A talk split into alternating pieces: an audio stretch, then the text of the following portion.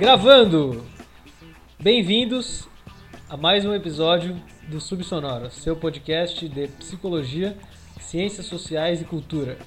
O meu nome é Lucas, um dos apresentadores, e ao meu lado, do outro lado da tela, está o outro apresentador, o Gian. Ô, e aí Lucas, e aí gente, tudo bem com vocês? É, é, acho que eles não vão responder a tempo, cara. é, eles podem, podem mandar e-mail depois para responder. Então. Isso. É, tudo bem, sim. Espero que estejam, espero que esteja tudo bem com, com vocês aí que estão nos escutando. Nós estamos gravando esse programa é, no dia 1 de maio de 2020, ainda Dia do Trabalhador. Dia do Trabalhador, ainda em meio a uma pandemia do, do Covid-19. Então, para quem está escutando aí mais próximo, espero que estejam bem, estejam conseguindo se cuidar. Para quem escutar no futuro, estávamos passando por isso. É nóis. No episódio de hoje, que é o episódio número 29, Jean, a gente está chegando no 30, né? A gente vai falar, a gente vai dar seguimento a, a nossa, a nosso formato de episódios em duplas, né? Então vamos fazer uma parte 1, parte 2 e essa próxima sequência de episódios vai ser sobre, sobre população em situação de rua. Nós vamos fazer uma parte 1. Infelizmente a gente não conseguiu nos organizar com entrevistados, com convidados para essa parte 1, mas para a parte 2 a gente vai poder contar com a presença de pelo menos uma entrevistada. Eu digo pelo menos porque a gente não sabe ainda quantas pessoas vão ser. Então, pelo menos uma pessoa vai colaborar com a gente. Então, vamos adiante assim. E nessa primeira parte a gente vai falar um pouco sobre a definição do que é a, situação de rua, um breve histórico de quem são essas pessoas que hoje a gente chama de pessoas em situação de rua. Vamos tentar falar também um pouco sobre por que isso acontece, né? quais são alguns fatores macrosociais e microsociais, então coisas mais estruturais e gerais da nossa sociedade, como por exemplo as mudanças no mercado de trabalho, que tem a ver com isso, como também fatores institucionais, familiares, coisas que têm a ver mais com a vida individual das pessoas que acabam ficando nessa situação. A gente vai falar um pouco da função do Estado, disso tudo, seja do estado de bem-estar social, seja no estado que assume um caráter de mais vigilância, de punição, de repressão. E vamos comentar algumas soluções, algumas propostas, algumas experiências né, que foram tentadas em relação a essas pessoas que são um dos grupos de pessoas mais vulneráveis, mais marginalizadas e que são tratadas como se fossem é, descartáveis sociais, né? como se não tivessem nenhum valor. Então, antes de começar o episódio, meu único recado, que é o recado de sempre, é que as coisas que a gente usou para montar esse episódio vão estar na postagem seja textos, artigos, livros, tudo que a gente recomendar de vídeos e outros materiais vai estar lá. Então, se vocês se interessarem pelo assunto, acharem legal, dá uma lida lá que tem bastante coisa para se aprofundar. Gian, você tem alguma coisa para dizer? Não, não, segue o jogo. Beleza. Então, passemos então para o começo dessa história.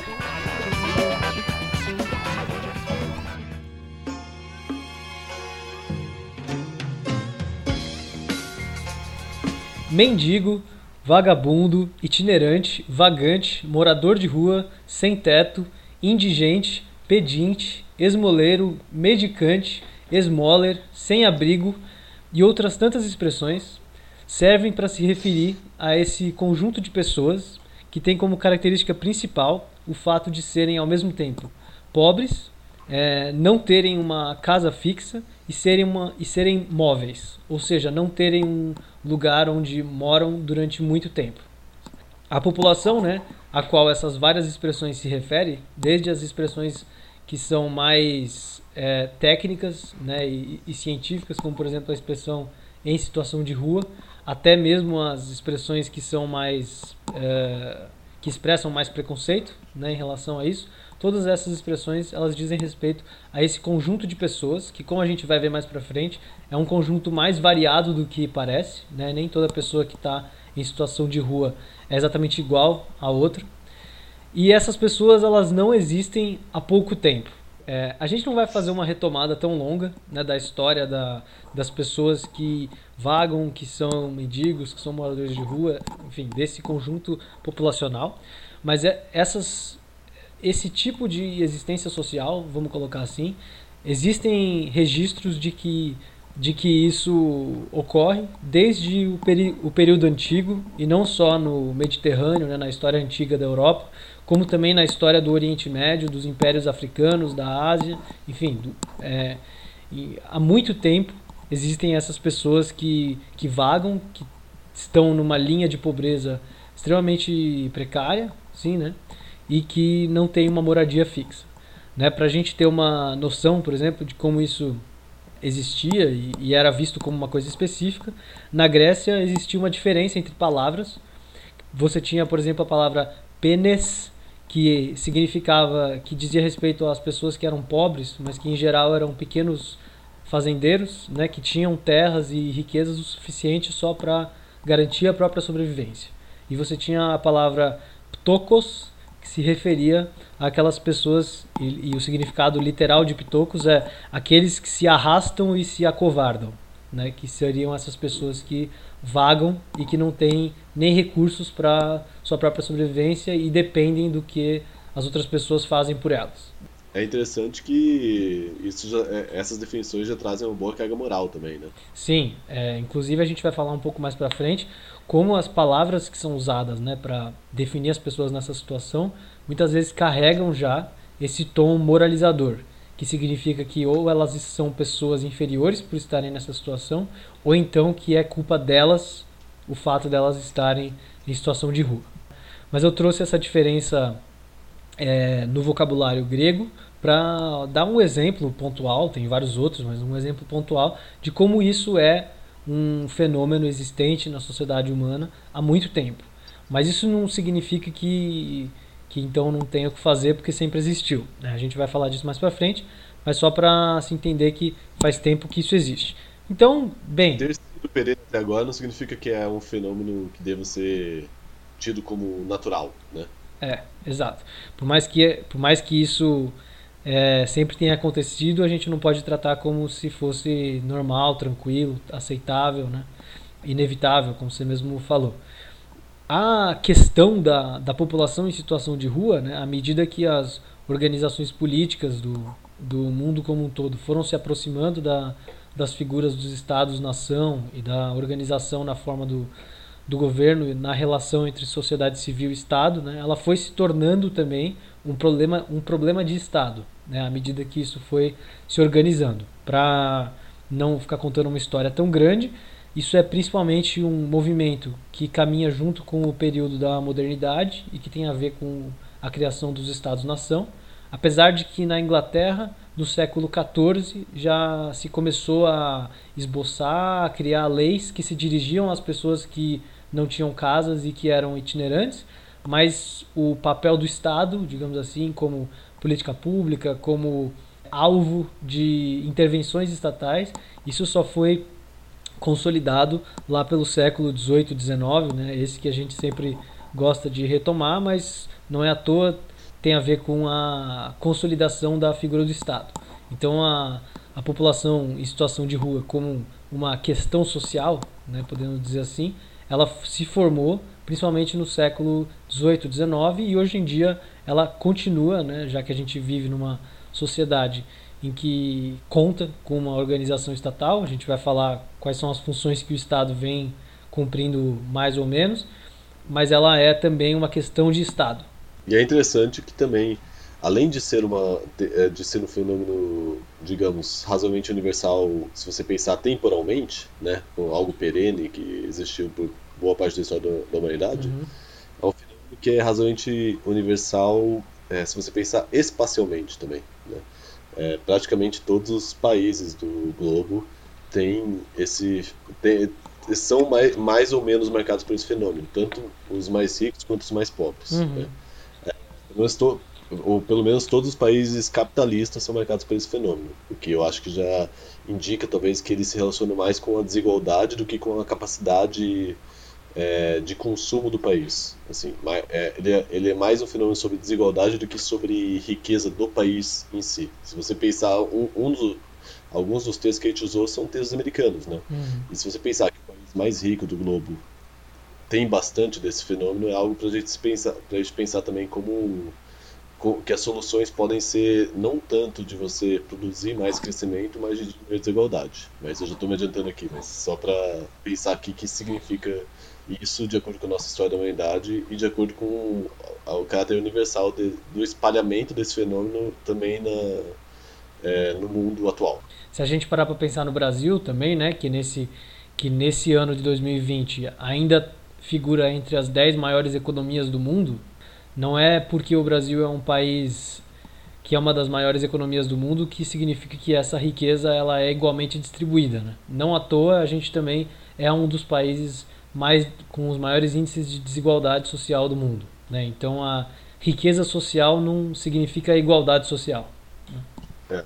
E aqui não só para não é para a gente ideologizar o programa, né? Mas é mais para a gente saber que tem diferentes tentativas de solução nas políticas públicas e na economia, né? Uhum. E há essa divergência na economia entre aqueles que acham que a maior solução vai vir com mais crescimento e aqueles que acham que a maior solução envolve também uma redução da desigualdade.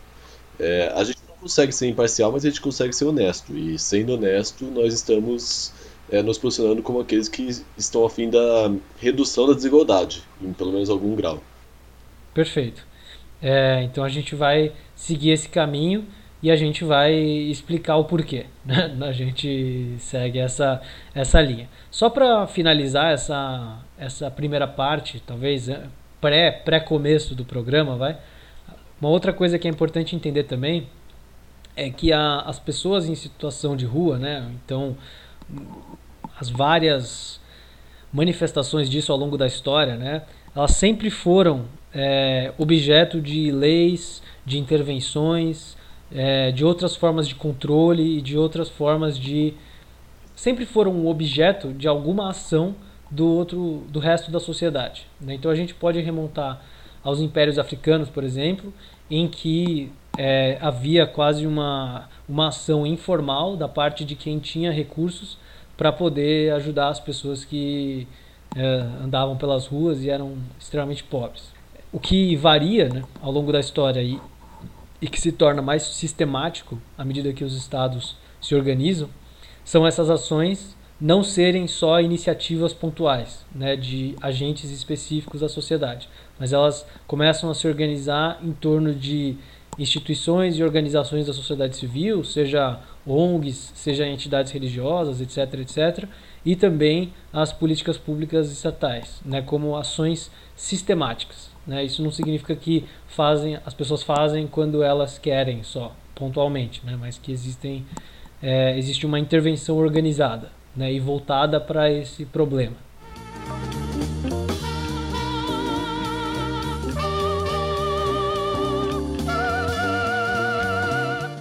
Antes da gente pensar, Jean, quais são alguns fatores importantes né, para entender por, que, que, por que, que existem pessoas vivendo nessa situação, a gente pode começar pensando, como a gente sempre faz nos nossos programas, com algum com uma definição conceitual, né? Então, para a gente começar continuar a nossa conversa, o que, que define uma pessoa em situação de rua?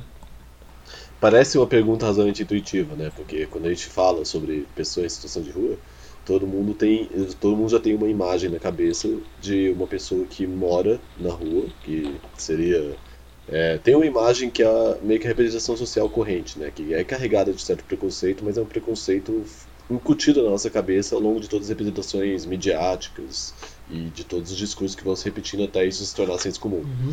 Mas o morador de rua como aquela pessoa que dorme num papelão no centro de São Paulo, por exemplo, pensando aqui, é, desempregado, é, sem, sem tomar banho, assim. Sozinho, é, né? Meio, meio loucão, assim, que fala sozinho, assim, essas coisas assim, né? uhum. né? E tipo, dorme exclusivamente na rua e fica pedindo dinheiro quando não está dormindo na rua. Né? Essa é a. Eu diria com alguma. com algum certo. Eu diria que é razoavelmente é possível conseguir prever que boa parte das pessoas responderiam isso, sabe? Ou pensariam isso quando você falasse em pessoas em situação de rua. Né?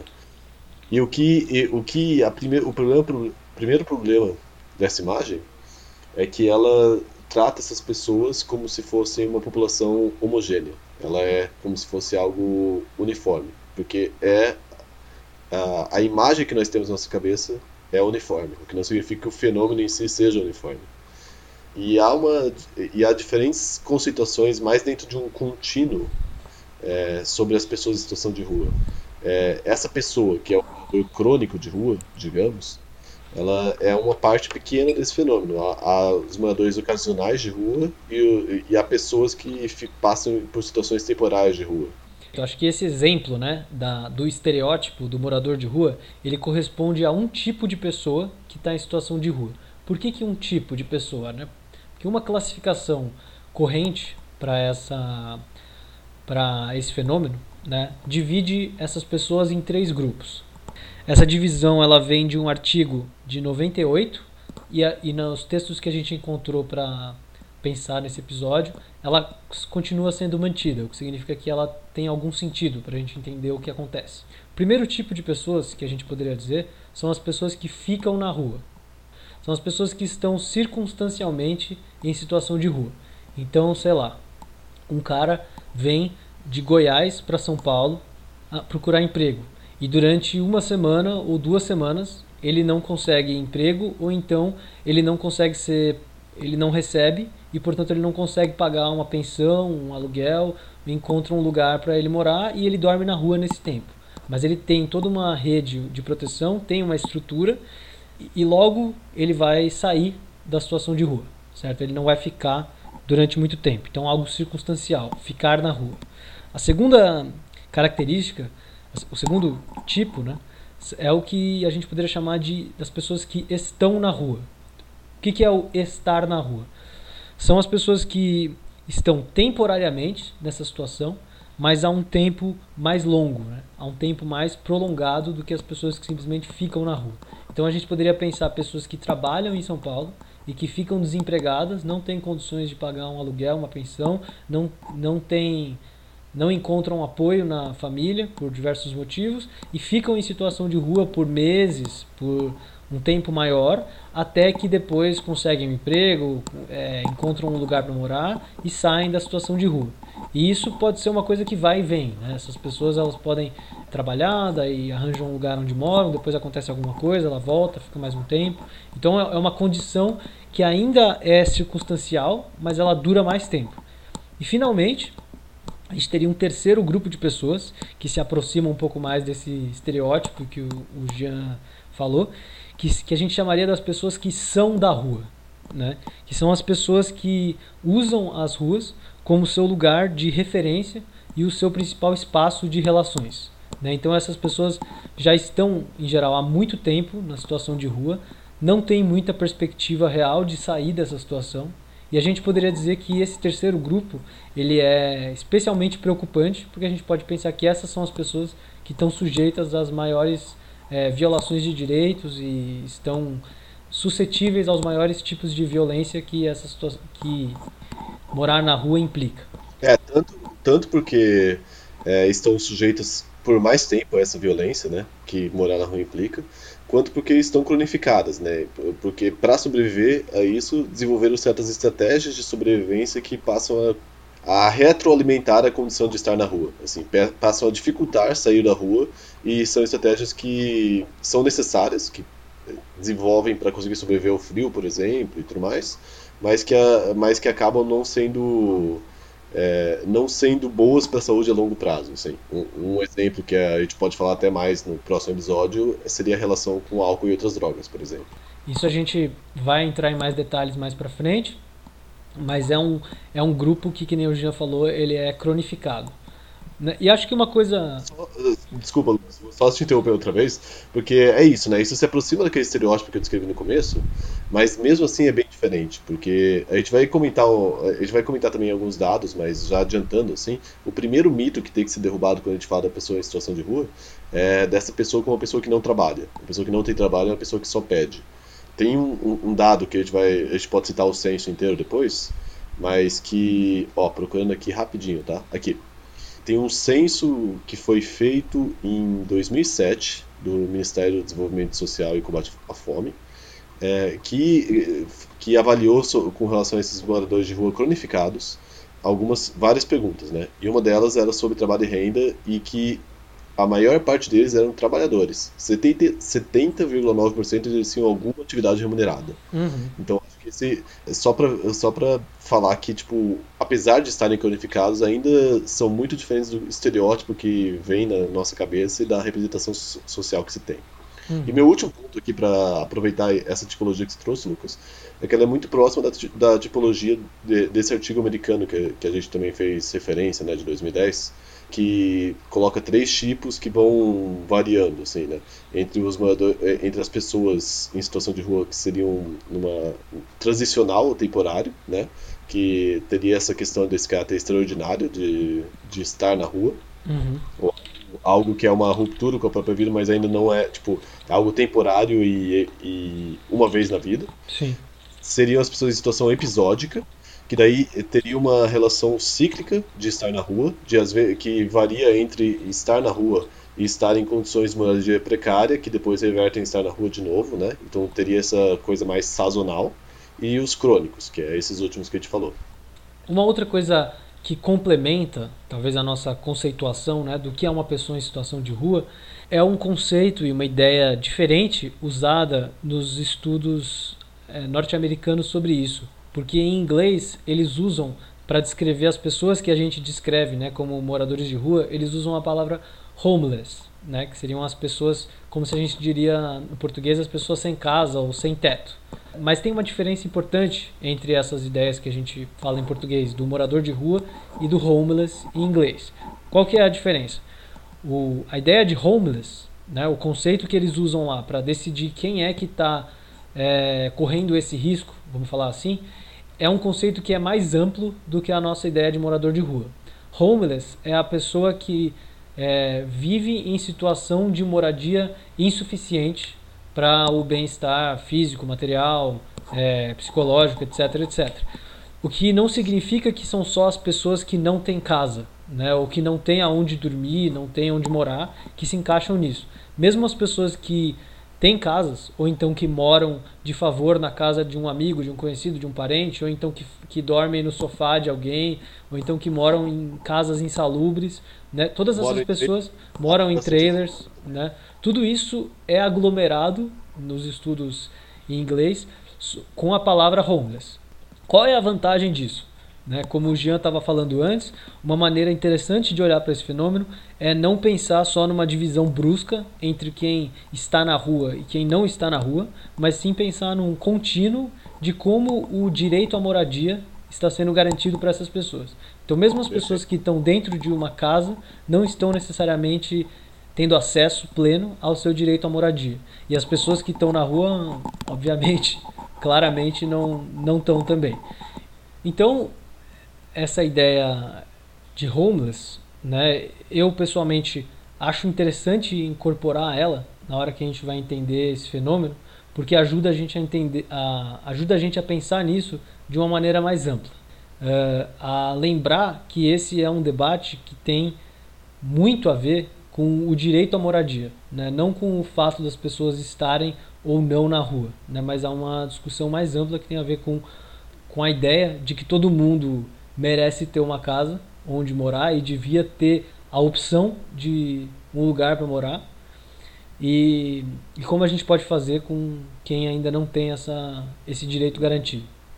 Para não entrar tanto né, nessa discussão de moradia, que a gente vai falar um pouco, mas não muito. A gente fez um episódio, que eu não vou lembrar o número agora, mas foi o episódio em que a gente falou do filme Medianeiras e discutiu a relação entre urbanismo e psicologia, né? com a participação do meu colega Luiz Gustavo, que estava fazendo doutorado na Espanha no meio da, da pandemia lá, e graças a Deus voltou para o Brasil para poder ficar com a família dele.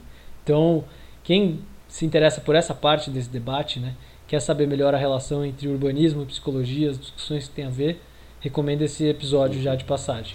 É, então há diferentes definições, diferentes formas de olhar para essas pessoas e formas que trazem que englobam pessoas diferentes, né? Se você tem uma forma mais restrita, você está falando de uma população, uma população, específica. Se você tem uma forma mais ampla, que vê, por exemplo, isso dentro desse fenômeno de um contínuo do, de garantia de direito à cidade, você engloba uma, uma, população maior, que é não só a população que está permanentemente na rua, mas a população que está também ocasionalmente ou episodicamente, e também uma população que está vulnerável a essa possibilidade, está em risco de, né?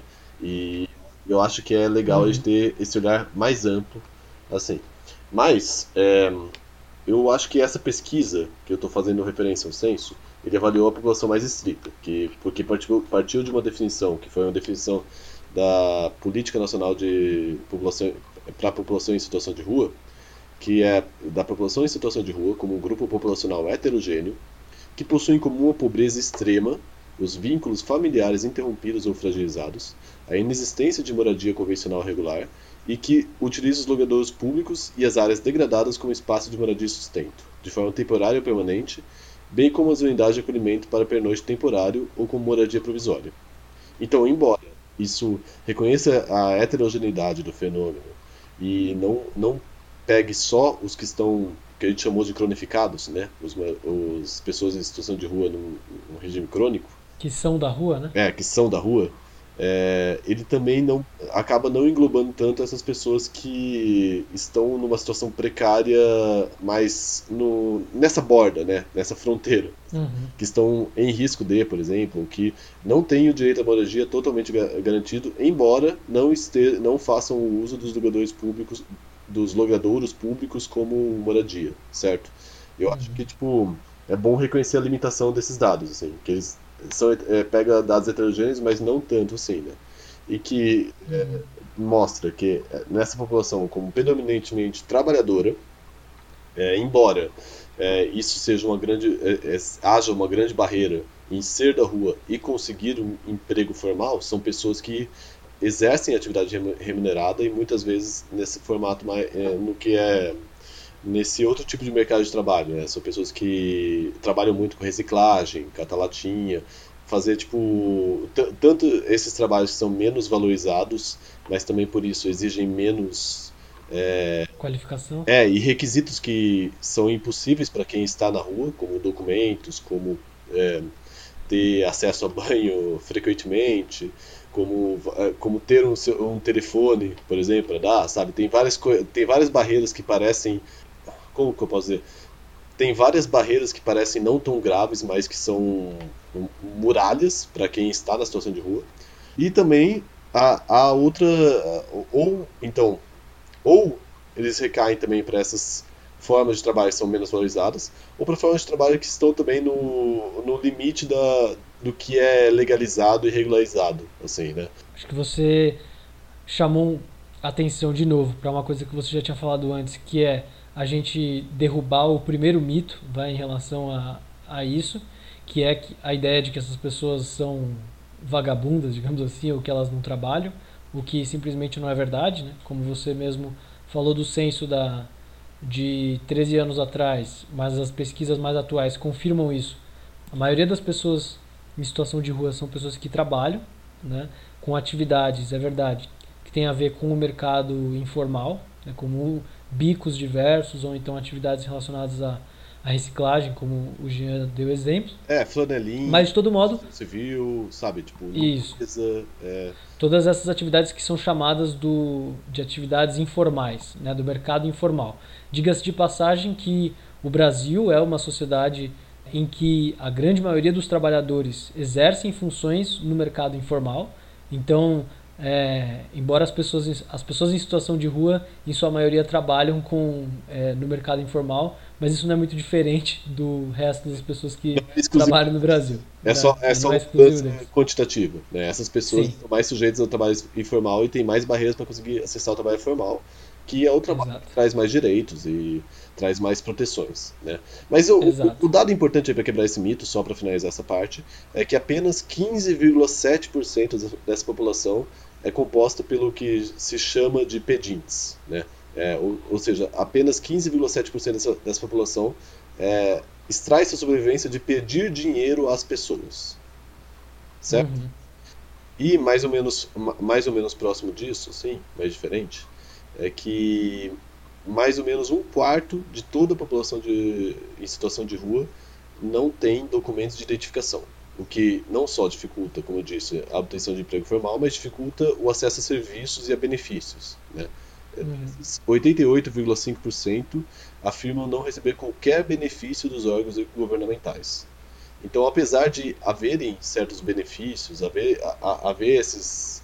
É, haver serviços que estão previstos como serviços para serem oferecidos pelo Estado às populações que precisam, a população em situação de rua é, passa ao largo disso, né? Ela não é atingida por esses serviços. E não e isso envolve certas barreiras burocráticas que ainda são mantidas. Né? Se você pensar na situação atual em que há barreiras burocráticas para você conseguir um, um auxílio de renda para você conseguir manter o isolamento social e não e portanto não espalhar a pandemia, fica fica fácil de entender que tipo esses essas barreiras burocráticas ainda piores são ainda eh, são ainda mais imovíveis, né, ou insuperáveis para pessoas que não têm acesso a coisas muito básicas como documentos. Uhum. Isso já deixa um pouco adianta o que a gente ia falar um pouco mais para frente, mas é um ponto importante que é que essas barreiras elas dificultam muito a possibilidade da pessoa sair da situação de rua, que é um desejo, segundo diversas pesquisas que a gente consultou, que é um desejo da maioria das pessoas que está em situação de rua. Né? Então, além de trabalharem, além de não receberem os benefícios de que têm direito, a maioria dessas pessoas tem a vontade de não morar na rua, né? o que vai contra o que vai contra talvez a imagem do senso comum de que essas pessoas são vagabundas que se aproveitam do, das benesses do Estado e não querem mudar de situação de vida, né? E que querem continuar assim.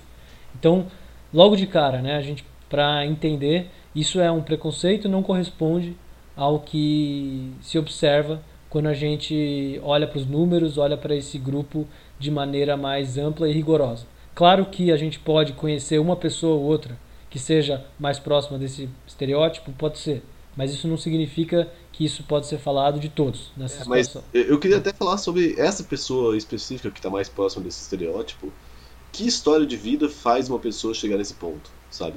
Eu acho que a gente Sim. tem que pensar, tipo, que se uma pessoa, se para uma pessoa a melhor opção é estar na rua e ter a sobrevivência ameaçada diariamente para conseguir, tipo, e, e, ter e depender muito mais fortemente de outras pessoas para sobreviver, na forma de pedinte, por exemplo, é, que que essa pessoa realmente ou mesmo, escolha, sabe? Ou mesmo de pequenos furtos, né? Sabe? Oi? Ou mesmo de pequenos furtos, né? É, que é uma situação precária, é uma situação arriscada, é uma situação que não é agradável, assim. Eu acho que se, tipo, uhum. se uma pessoa escolhe isso é porque a outra escolha tá pior, sabe? Ela, ela foi levada a, a, ter, a ter isso como a única escolha possível. É isso que é a, uhum. a minha posição, pelo menos.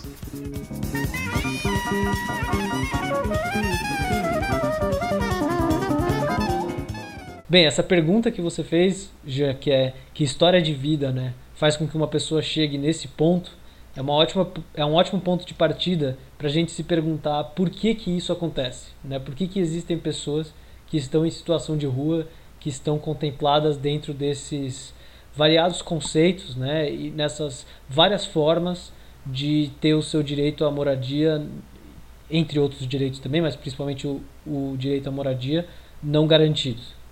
Por onde você começaria? Bem, eu começaria primeiro dizendo que há causas é, transversais, né? São causas que são. É isso que você fez na introdução, né? Essa diferença entre é, macrodeterminações e microdeterminações? Foi essa palavra que você usou? Acho que usei macros sociais, mas foi por aí. Pode ser. Mas nesse sentido, né? Há, há causas que estão, que estão nesse componente macro social, né? Que são causas uhum. que têm a ver com a situação econômica do país, tem a ver com as políticas públicas, tem a ver com a posição do Estado em relação a isso, tem a ver com é, a existência ou não de serviços que é, permitem às pessoas que podem ca cair na rua sair da, uh, sair da rua. E também uhum. tem os casos microsociais, que tem a ver com é, isso que acontece na história de vida de uma pessoa, que a torna mais vulnerável à ação das causas macrosociais. Ah, eu só quero pontuar antes, talvez a gente aprofundar nisso, né? Que as causas microsociais também são sociais. Eu acho que isso é uma coisa muito importante, né? Que a gente vê elas como se fossem individuais, né? São os fatores Sim. individuais, os fatores, tipo, como se fossem algo de uma personalidade que veio do nada, né? Mas essas causas microsociais também, e, também são formadas e também são mediadas pelas relações sociais das pessoas, assim. E, e essas relações sociais também estão dentro de um estão é, dentro dessa rede de determinações sociais, embora é, estejam talvez em uma, outra etapa, né? Ou seja, seja uma determinação menos direta, ainda é uma determinação social. Vamos falar um pouco então da, vamos começar então pelo que a gente chamou aqui de fatores macrosociais, né? Existe uma uma relação feita, né? Um, por diversas pesquisas de que ah, as pessoas, o número de pessoas em situação de rua numa determinada sociedade acompanha, né, tende a aumentar quando essa sociedade encara períodos de crise econômica. Então existe uma relação entre momentos de crise econômica e aumento da extrema pobreza, digamos assim. Né? Isso é uma coisa interessante para a gente olhar e entender que a situação de, a, a situação de rua, né, as pessoas nesse, nesse lugar, tem a ver justamente com as, os, os amparos sociais, né, as redes de, prote, de proteção com os quais ela, elas podem contar.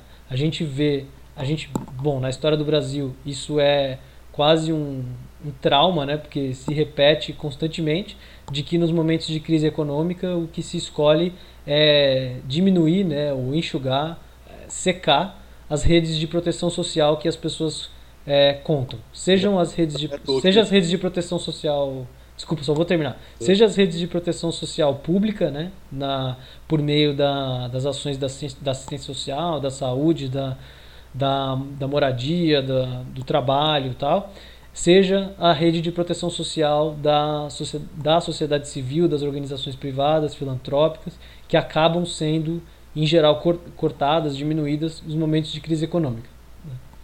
Não, e não é à toa que isso que você está dizendo tenha se observado nesse último momento de crise, né? E que tenha tido esse aumento de 50% da população em situação de rua no município de São Paulo, entre 2015 e 2018? 2020? E 2019. 2019, legal. A gente vai Segundo... pôr esse, isso, esse link no, nas referências. Exato. Segundo a prefeitura aqui da cidade de São Paulo, né, em 2015 tinha mais ou menos 16 mil pessoas em situação de rua.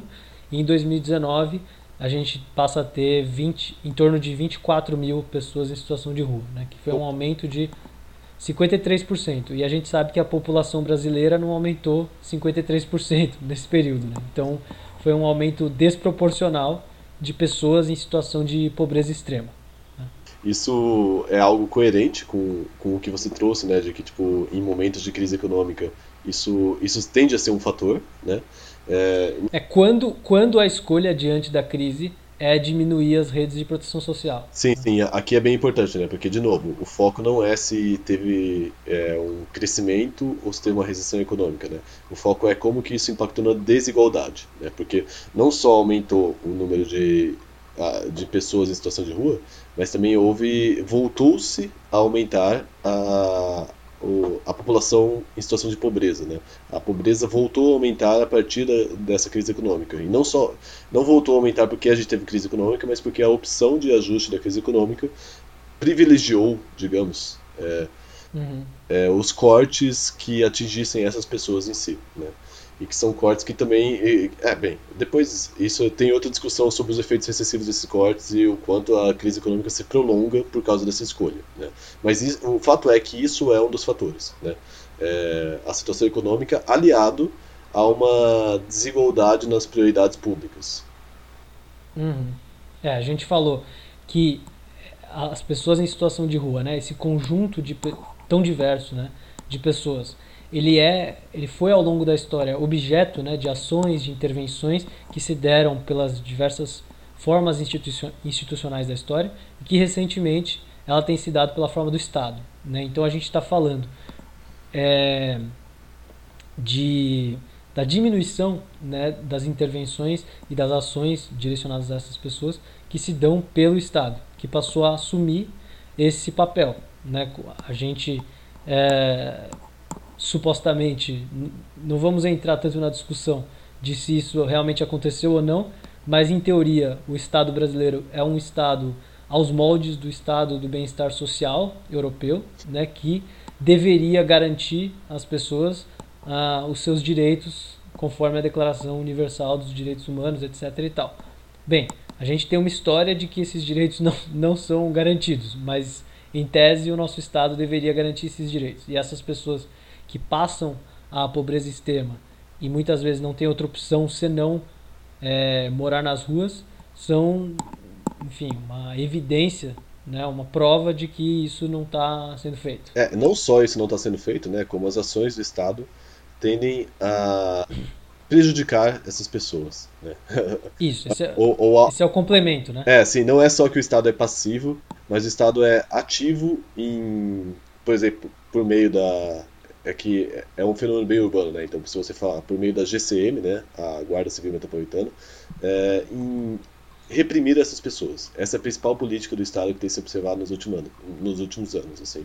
São agentes de segurança do Estado é, retirando dessas pessoas seus pertences, o que impede qualquer, como, como a gente disse lá em cima, né, o que impede as pessoas de sair disso, porque as pessoas não conseguem ter um mínimo de continuidade nas conquistas, nas pequenas conquistas econômicas que elas têm, né, então, portanto, hum. conseguem gerar mais riqueza para si mesmas, mesmo se você pensar nelas como empreendedores é, acaba expulsando, é, tirando das pessoas o mínimo de estabilidade local, né? As pessoas têm que estar sempre mudando de onde dormem na rua porque ficam mais vulneráveis à ação, à violência de agentes estatais, mas também da população em geral, assim, né? Tipo, que acaba, que acaba tendo sempre esse fenômeno de das pessoas serem atacadas à noite, tudo mais, assim. Então tem tá, tá sempre tendo que se cuidar e também acaba não sendo capaz de é, ter uma. É, com tudo isso, não sendo capaz de dormir, por exemplo, à noite. As pessoas escolhem dormir de dia porque à noite elas têm que estar preocupadas em fugir de predadores, fugir de pessoas que vão lá atacar elas, sabe? Tudo isso são fatores que ajudam a cronificar assim, a situação em situação de rua, né? Sim, perfeito. Então a gente está falando de períodos de crise econômica, de um, de um Estado né, que não cumpre o seu papel de garantir a proteção social para os seus cidadãos, de um Estado que, além disso, né, exerce um papel repressivo barra policial em relação a essas pessoas. Né? E tem um outro fator também que eu acho que é importante falar, né, que, é, que é uma reorganização mais recente também do mercado de trabalho, e isso não é só brasileiro, mas é mundial, e que está relacionada também em estudos com o aumento das pessoas em situação de homeless, uhum. né, para a gente usar aquela, aquela definição mais ampla. Pessoas que passaram a viver na rua ou então pessoas que se aproximaram do que a gente chamou dessa fronteira, né, que estão ameaçadas de não ter opção se não ir para a rua. Que é a então, dos que, trabalhistas, isso aí? Isso, que, que, são, que é essa modificação na, no tipo de emprego que as pessoas passam a desempenhar. O Jean falou um pouco disso no episódio sobre saúde mental e internet, principalmente com a imagem dos infoproletários, né? É, sim, e aliás nisso tem os cyber refugiados, né? Eu acho que eu falei nesse também, sabe? Por exemplo, tem, é, no Japão isso tem sido um fenômeno bem comum, sabe? De pessoas que não, não conseguem pagar aluguéis e, portanto, passam as noites dormindo em cybercafés, sabe? E, uhum. Seguindo, tipo é, que teria um custo mais barato, assim, de você passar a noite lá e acabam passando de trabalho precário em trabalho precário e dormindo em cybercafé em cybercafé.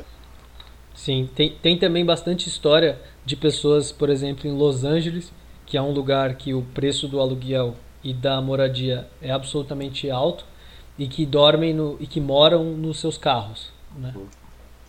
Já conectando uma coisa com a outra, a reestruturação do mercado de trabalho, né? Que, que tem diminuído né, toda a proteção que os antigos vínculos trabalhistas garantiam para as pessoas, também caminha junto com um aumento desproporcional no preço dos aluguéis e dos imóveis, principalmente nas grandes cidades, né, em metrópoles. É, que é consequência Isso... de uma visão é, social da moradia como mercadoria, né, e não como direito. Que.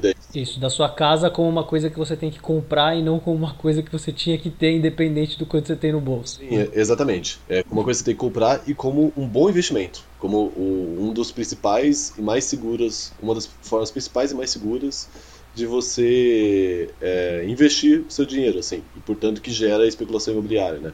E que, é, em geral, tipo, a, isso é um grande fenômeno em que também o Estado atua, assim, como algo que agrava, né? Porque o Estado ao valorizar certas áreas que são alvo de especulação imobiliária, tende, tende-se a valorizar o preço fundiário, né, o pre, tende, tende a valorizar o preço do território lá, e esse preço aumentado passa também para o valor do aluguel e o valor da, das moradias, né? O que diminui o acesso das pessoas de mais baixa renda a isso e as pessoas tendem a ser expulsas cada vez mais para a periferia da cidade. Portanto, demorando, tendo, é, tendo menor acesso aos serviços é, tendo piorada, tendo menor acesso à, à, infraestrutura, a saneamento básico, e tendo piorado as condições de acesso ao trabalho, porque lembrando, são trabalhadores, né? Então é, uhum. essas coisas se misturam, né? Tipo, as pessoas são expulsas cada vez mais do centro e e, a, a, e tem, tendem a ser cada vez mais é, privadas do seu direito à moradia, sabe?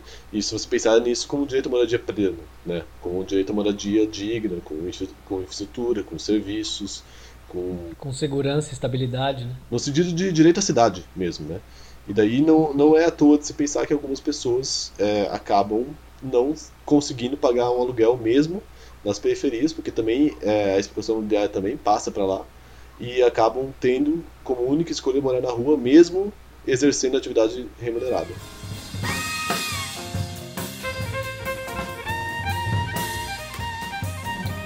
Então, levando em conta esses fatores macrosociais, vamos falar um pouco agora o que, que, você acha dos fatores microsociais que geralmente estão relacionados a isso. Uhum. Tá bom, é, eu acho que eu adiantei alguns sem querer, né? Eu acabo Você tenta organizar e eu acabo desorganizando nosso programa, mas eu acho que daí surge uma, uma dinâmica interessante. Mas é de, dessa coisa que se retroalimenta, né? Dessa, ou, ou, seja, do quanto a situação de rua produz a sua própria codificação. Né? A pessoa tipo, uhum. situação de rua, pelas relações de insegurança, pelas exigências é, para sobreviver que são, que são típicas da situação de rua tende a, a cair numa dinâmica e num ciclo vicioso em que é mais difícil de sair disso, né? Isso é uma, um, um fator microsocial, no sentido de, tipo, a tensão, a falta, a privação de sono, a incapacidade de você acumular é, pequenos bens, assim, sabe? Isso são coisas que são barreiras para você sair da rua, né?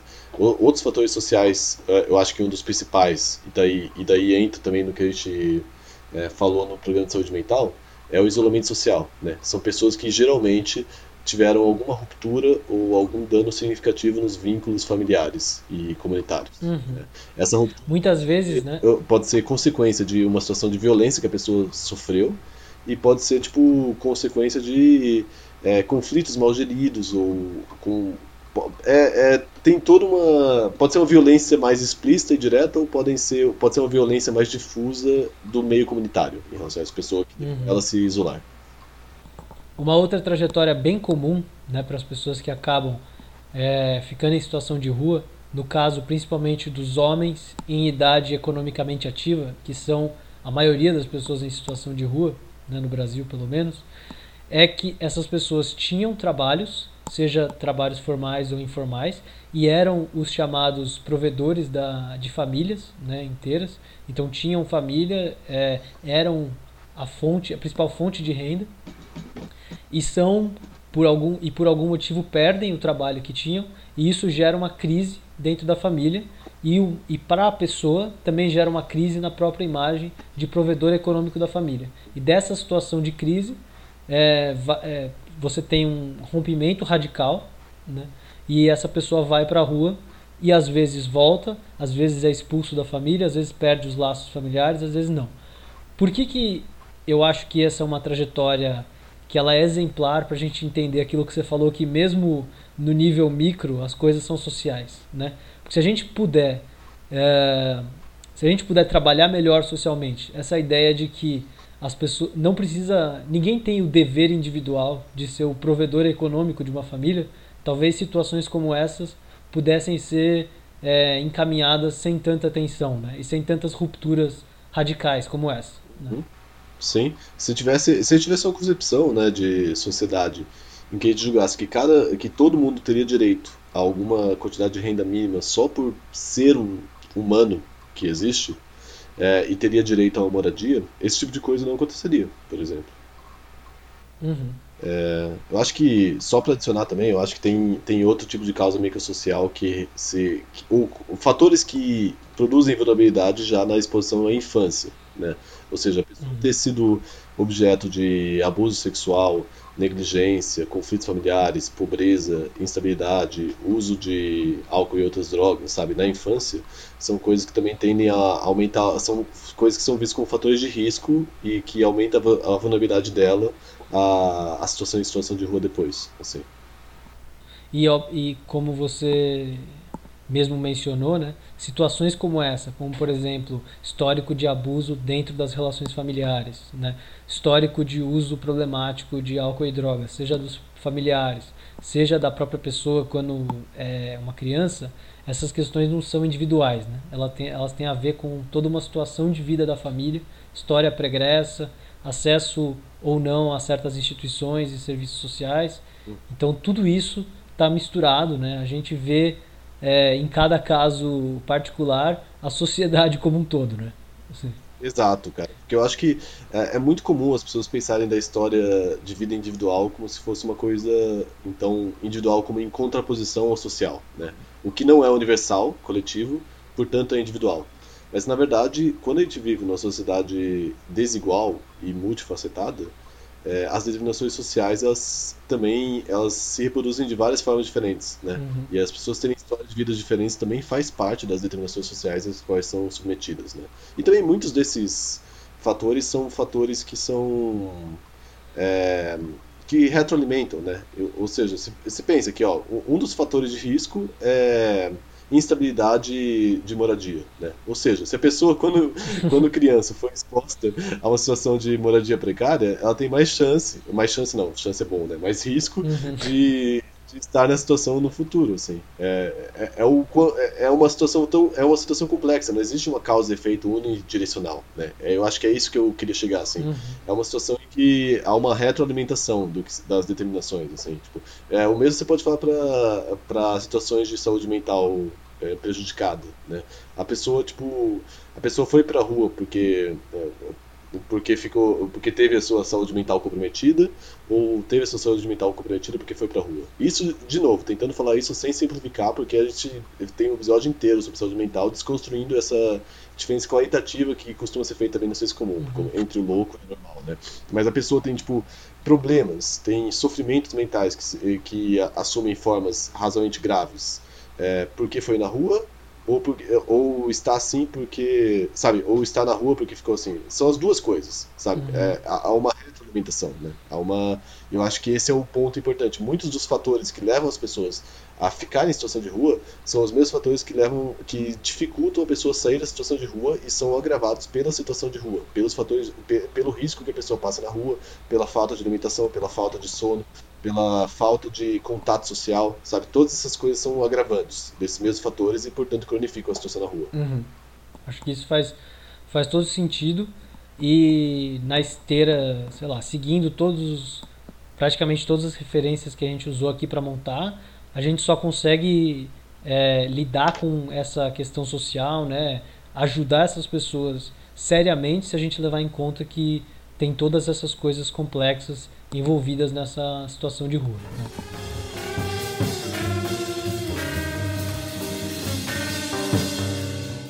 A gente acabou falando de uma forma meio misturada, né, do que, do que leva a pessoa para a rua e do papel do Estado nisso, né, o, da, da relação do Estado com isso, assim.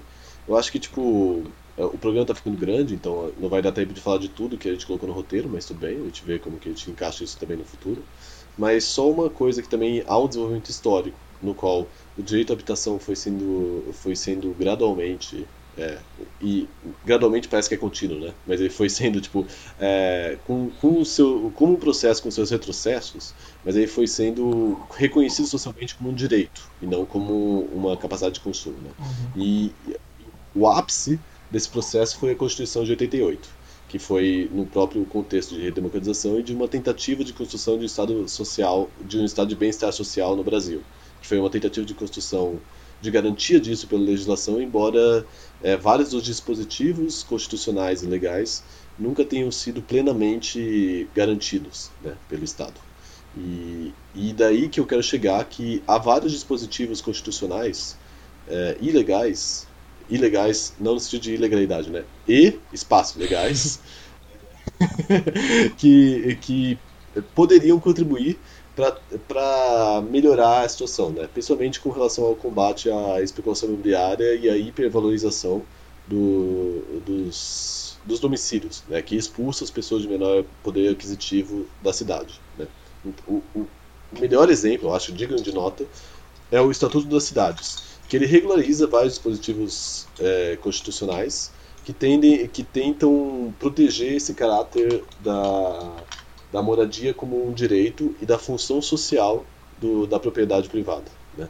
E entre eles, eu acho que o que vale a pena a gente mencionar aqui é o IPTU progressivo, em que é possível não, não só o IPTU variar com, de acordo com o valor do imóvel, né, porque isso acaba sendo uma forma de você é, tornar mais custoso você manter o imóvel muito valorizado e, portanto, tornar menos atrativo a especulação imobiliária, mas também o IPTU, ah, você poder aumentar a alíquota do IPTU a cada ano para as propriedades que não são usadas, que não têm função social. Né? Uhum. E passado é, passado algum tempo de IPTU progressivo mesmo e a, e a propriedade continuar sem ser usada, é possível, pra, é possível a prefeitura desapropriar os imóveis urbanos ociosos e pagar com, com títulos de dívida pública. Portanto, não está sendo roubado e nem está sendo prejudicado o direito de propriedade, porque a pessoa ainda tem é, o dinheiro que aquilo vale, né, é, na forma de dívida pública. Mas é possível é, desapropriar essa propriedade para dar uma, uma função social. Assim.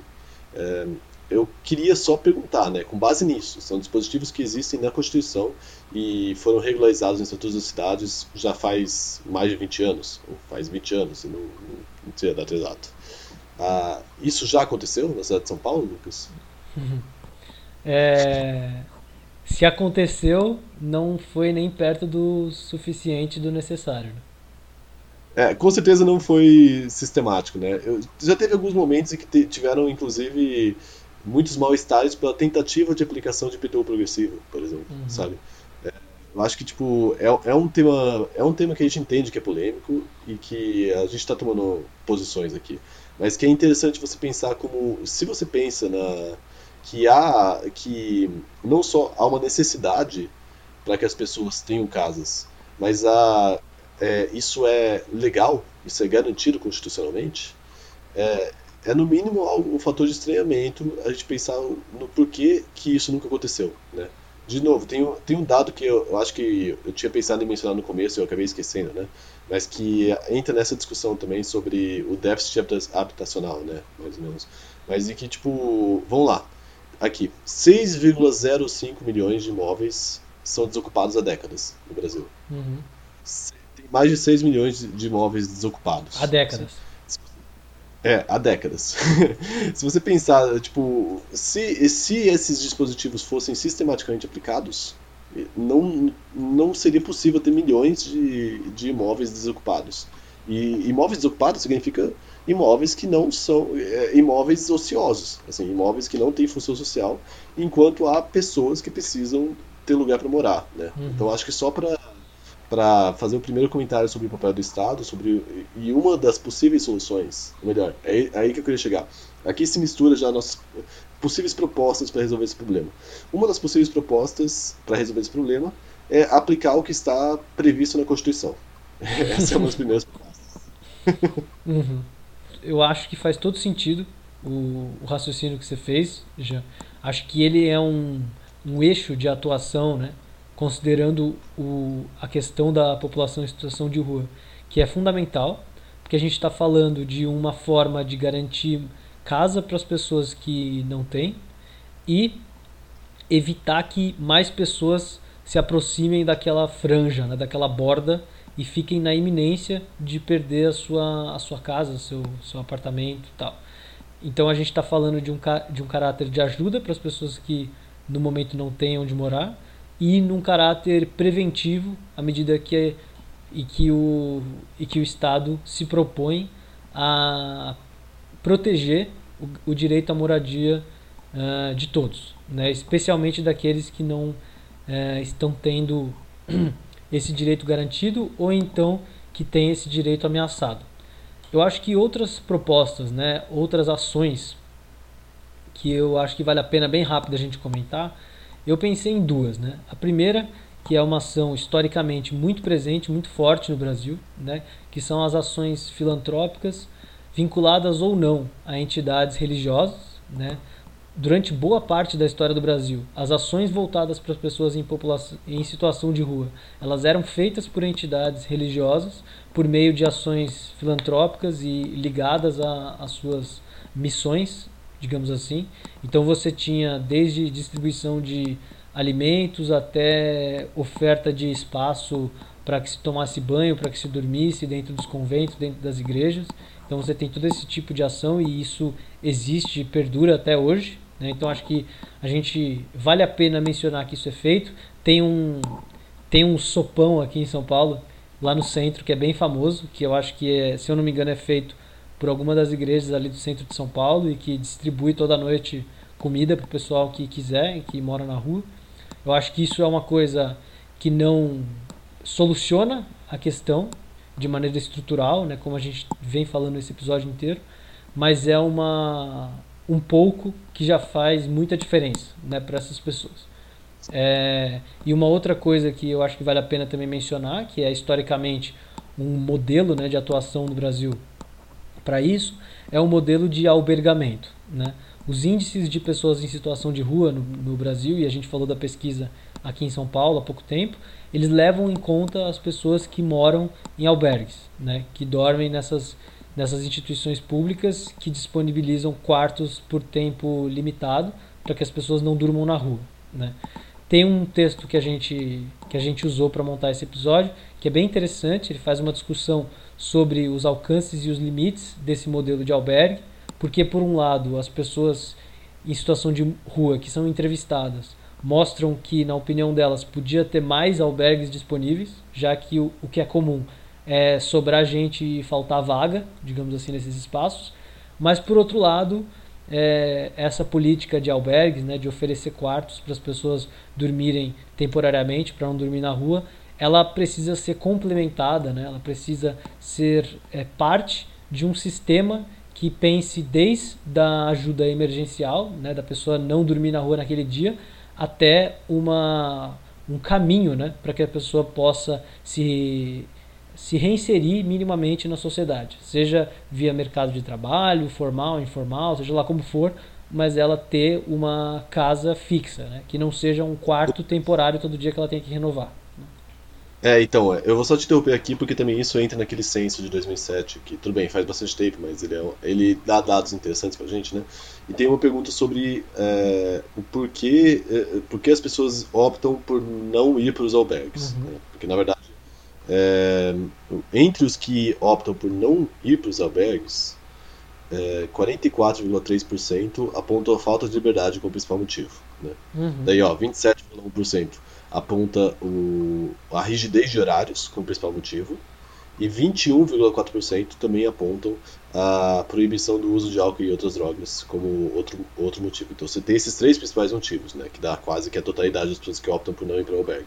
Todos eles podem ser agrupados como falta de liberdade. Né? Uhum. Eu acho que também isso entra de novo naquela nossa discussão sobre é, moradia como direito. Se moradia é um direito, a gente não deve impor condições para a pessoa ter isso. Né? Eu acho que é aí que tá. E os albergues eles impõem condições. Então, eles são uma boa forma de você garantir que a pessoa. É, de você amenizar o problema, mas eles, de, é, é, eles não estão resolvendo o problema, né? Eles não estão resolvendo o problema porque, por causa dessa, dessa outra concepção que está que está misturada, né? Que tipo é um serviço que não é uma moradia, é um serviço que é uma, um dormitório com regras muito rígidas e estritas, pontual Sim, eu acho que tem que ser visto dessa forma, sabe? Então quando a gente pensa, tipo, na pessoa que opta por não ir pro albergue como se fosse uma falha dela, ou como se fosse uma escolha moral dela, a gente está deixando de ver os motivos que fariam a gente não, não querer isso também, sabe? Nenhum de nós gostaria de ter horários rígidos nos quais a gente pode entrar e sair de casa. Né? Hum. É irônico falar isso agora.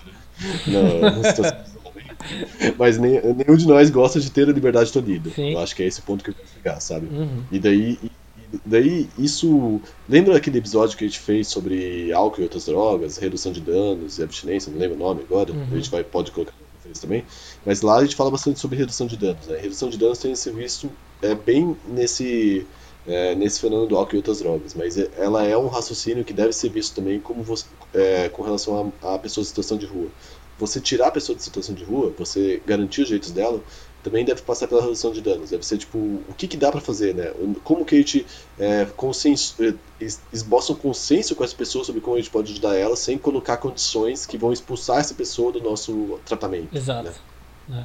É, porque às vezes essa, essas condicionalidades né, e essas regras, elas ao invés de ajudarem as pessoas a se reinserirem na sociedade, elas afastam essas pessoas das instituições. Né? Elas criam uma desconfiança criam uma distância, criam um certo ceticismo né, em relação a todo tipo de serviço e proposta.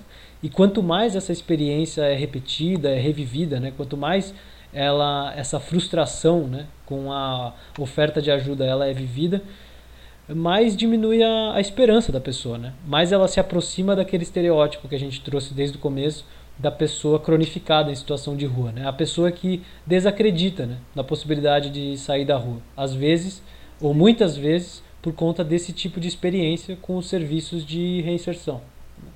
É, uma experiência repetida que vai fragilizando a possibilidade de criar vínculos com, com esses serviços. Uhum. E criar vínculos é a melhor forma de você conseguir ajudar uma pessoa. Bom, acho que a gente conseguiu razoavelmente percorreu o que a gente tinha se proposto na parte 1. Eu, sendo bem sincero, gostei bastante da, da discussão. assim. Acho que esse é um tema bem delicado. Eu nunca morei na rua, nem espero que isso nunca aconteça comigo, mas eu acho que a gente conseguiu falar de um jeito respeitoso né, dessa, dessa situação que é muito precária, né, muito complicada. E a gente vai continuar discutindo isso na segunda parte, com espero que com convidados aí interessantes que vão engrossar o caldo. Sim, é, eu senti que foi um programa que eu gostei bastante, me surpreendeu positivamente, mas que foi um dos programas que a gente menos falou de psicologia, né? Foi, é uma parte engraçada de pensar nisso. Mas é que isso vai ficar mais para a segunda parte, porque a gente tem, como o Lucas disse, né? A gente tem possíveis pessoas para entrevistar que trazem muito para essa área relativa à saúde mental, então a gente preferiu na primeira parte dar essa, esse esboço mais amplo, né? Esse esboço é, antes de entrar na, na parte é, de saúde mental e na parte psicológica explicitamente, né? Como vai para uhum. a segunda parte.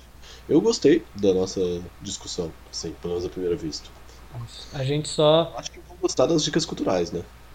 As dicas! Culturais! Dicas culturais!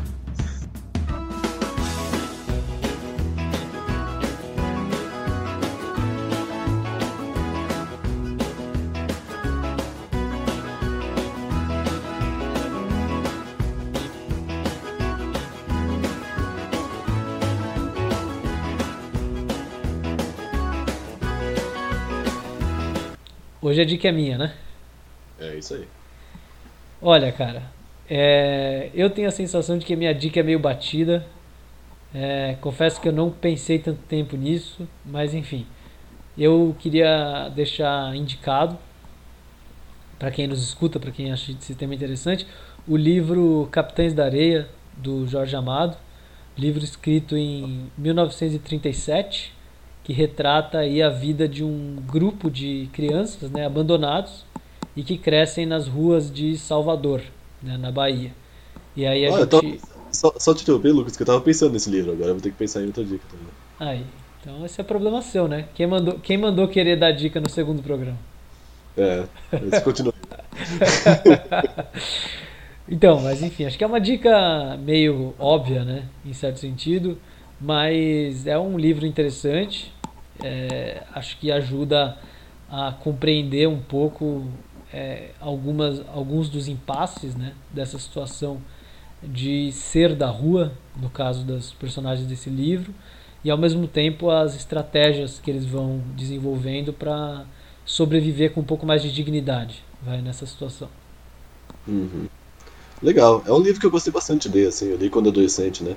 É, quando eu reli um pouquinho, eu senti um pouquinho mais o, o peso daquele ar meio é, romântico, não sei, talvez mais é, mais sentimental do livro, assim, acabou na segunda vez eu acabei não gostando tanto dessa parte, mas é um livro muito bom, assim, eu acho que ajuda muito a, a humanizar pessoas que tendem a ser desumanizadas, né? Sim. É, na verdade é isso. Acho que eu, eu tenho sido econômico nas dicas aí. Acho que menos é mais. E aí, se você não gostou da dica, se você tiver uma outra dica, né? Se você quiser fazer um comentário sobre essa dica, Gia, o que, que o ouvinte pode fazer? Ele pode é, vir para São Paulo e gritar alto bastante pra gente ouvir ele. Ou se ele for mais preguiçoso e não quiser gastar as cordas bancais, é, pode seguir a gente no Twitter, pode mandar e-mail para o subsonora.tutanota.com e pode comentar nas próprias trilhas de áudio, SoundCloud, é, Player FM, Castbox, Spotify. Eu acho que todas elas têm alguma forma de você comentar, ou pelo menos deixar um like. Mas principalmente ele pode comentar com alguma pessoa que ainda não conhece a gente, que também vai ouvir a gente. E eu acho que isso é uma parte importante também da, da coisa. Divulgue para amiguinho, para amiguinha. É, divulgue para os papaizinhos, assim. Se você acha que a nossa informação é de qualidade, espalha. Acho que é o melhor que dá para fazer. Isso. Se você se você divulgar de boa vontade, a gente vai ficar agradecido e feliz também. Acho que uhum. é isso. Divulgar de boa vontade também vou ficar agradecido. tá bom. Toda publicidade é boa publicidade. Entendi. Tá bom. É... Recado final?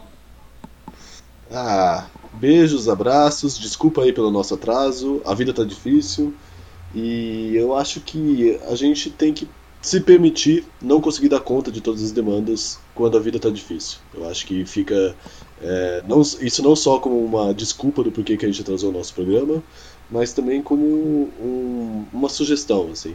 Por um favor, ensinamento. Cuide... É, cuidem da própria saúde antes de quererem cuidar da própria produtividade. Esse não é o momento de ser produtivo, esse é o momento de sobreviver a uma pandemia. Lembre-se disso. Uhum. Assina embaixo das suas palavras. Acho que elas foram muito. são muito importantes nesse momento. Sim. É... E, enfim, o que me sobra de, de falar é agradecer a você que está nos escutando. Se você chegou até aqui, muito obrigado pela atenção e pela paciência. Espero que você tenha aproveitado esse episódio de alguma maneira, que tenha ajudado a pensar aí, ou então só ajudado a lavar uma louça grande durante essa, essa pandemia. Mas para o que tiver sido aí, se ajudou, a gente vai ficar feliz. Daqui a 15 dias a gente está de volta com a parte 2 dessa discussão, que eu imagino que vai só somar aí. Sim, a gente vai estar junto com gigantes. É isso. Talvez não gigantes literais, mas pessoas que manjam mais do que a gente sobre esse tema, pelo menos. Ah. Você queria estar junto com os gigantes? Fica difícil de vocês gravarem, tem que achar um microfone diferente, cara. É, os dedos deles esmagam o teclado do computador. É, nossa, ia fazer um puto barulho. Enfim, é isso aí, gente. Um, um forte abraço a todos aí. Abração.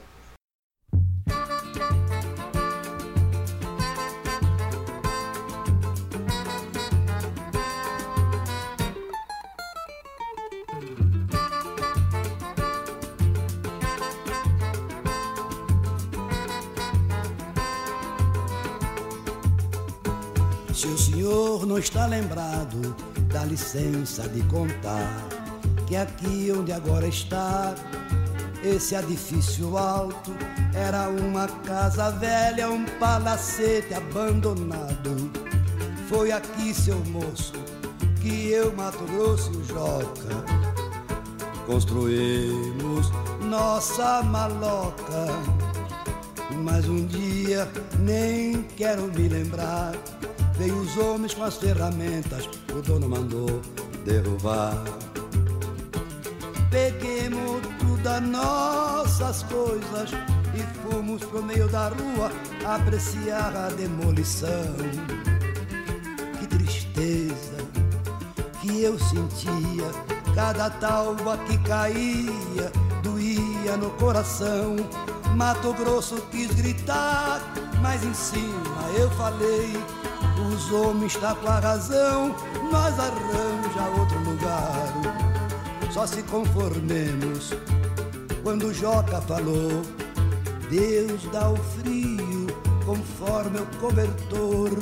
E hoje nós pega palha nas gramas do jardim. E pra esquecer, nós cantemos assim.